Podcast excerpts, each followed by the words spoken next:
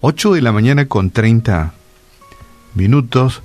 Hoy pensaba, hay muchos jóvenes en este país, jóvenes en, en, en, edad de estudiar y de trabajar. Hay más de 1.900.000 jóvenes y más que necesitan trabajar, que necesitan estudiar.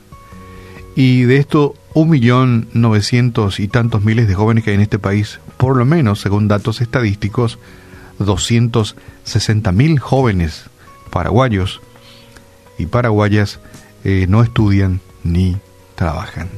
Muchos jóvenes necesitan estudiar, prepararse y luego tener un trabajo digno para ir eh, siguiendo las etapas de la vida, ¿verdad? Eh, formar una familia, trabajar, criar una familia, en fin.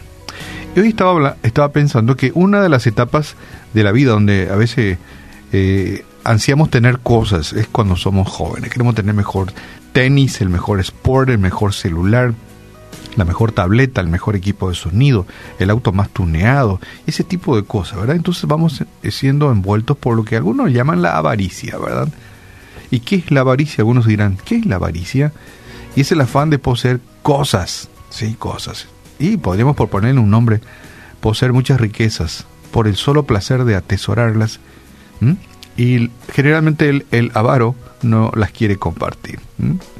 Este, no las quiere compartir. Entonces, si podríamos definir es la avaricia, y afán de poseer muchas riquezas por el solo placer de atesorarlas o de tenerlas, ¿verdad?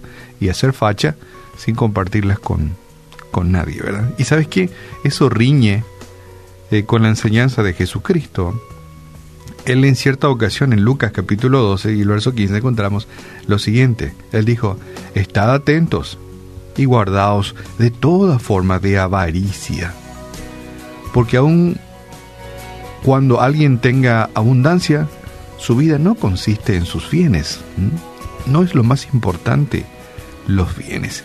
Y a veces eh, hay personas que quieren malinterpretar cuando Jesucristo dice que lo material no es más importante, lo espiritual es lo que sí es realmente importante, no significa que cuando jóvenes no planifiquemos la vida, ¿verdad? De estudiar, de formarnos, de ser profesionales, de trabajar, ¿sí? La idea es que no nos volvamos esclavos de eso. No tenemos que volvernos esclavos de, de las cosas materiales. Por ejemplo, uno puede tener mucho dinero, ¿verdad? Y no está mal. Lo malo es que el dinero te tenga a vos. No sé si entendés la diferencia. No es malo tener mucho dinero o muchos bienes. El problema se crea cuando los bienes nos dominan. El dinero es quien maneja nuestra vida y se y somos sus esclavos finalmente, ¿verdad? Y mucha gente tiene muchos bienes, pero son esclavos de los bienes y eso no está bien.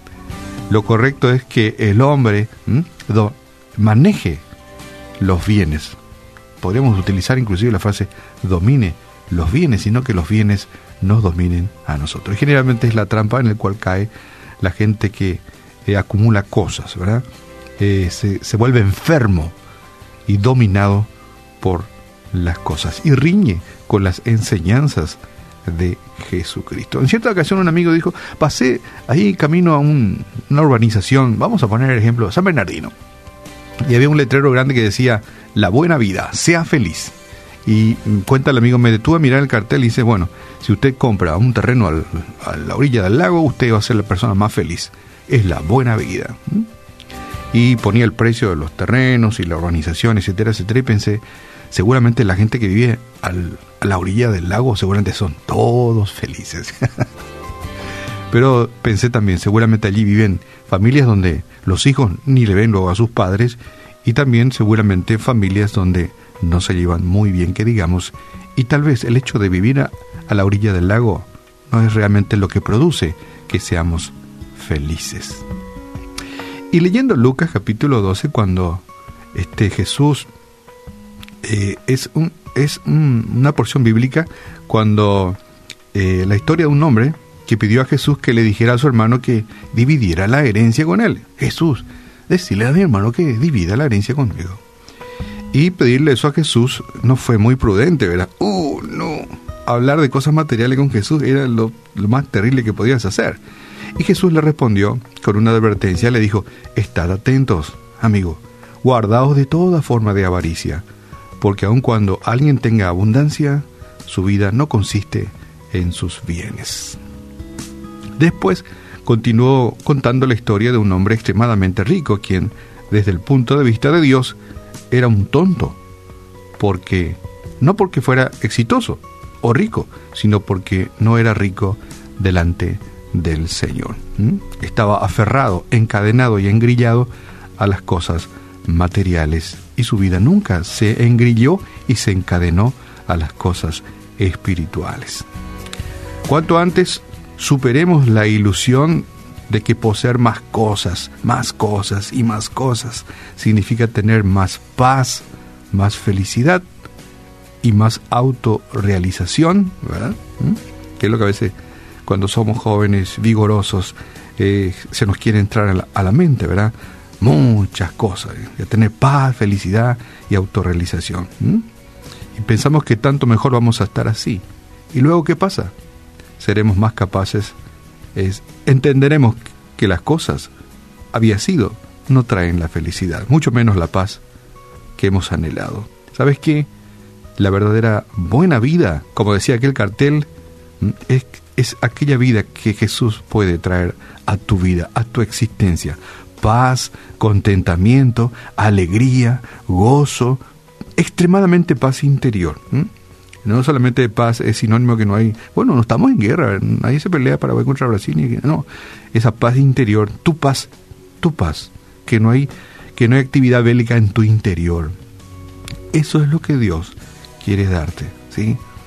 Pero te aliento a que cuando seas jóvenes te esfuerces, estudies, planifiques tu vida, eh, trates de realizarte como persona y que tengas una linda familia, pero que nunca seas esclavo de las cosas.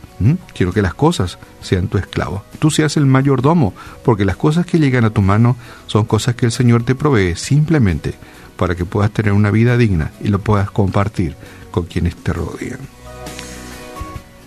Remato esta reflexión con esta frase. La, entre comillas, buena vida se encuentra en la riqueza que Dios nos da. Padre, te damos gracias porque ya mucho podemos entender que la vida no consiste en las cosas que acumulemos en este peregrinaje por la tierra, sino que tú eres la vida. Lo que tú nos ofrece es más abundante y más prometedor y más valioso que cualquier cosa material que nos puedan eh, ofrecer en este mundo. Y te damos gracias porque tú has quitado de la venda delante de nuestros ojos y hemos comprendido de que las cosas son meramente temporales y que tú eres eterno y quieres que compartamos contigo tu eternidad.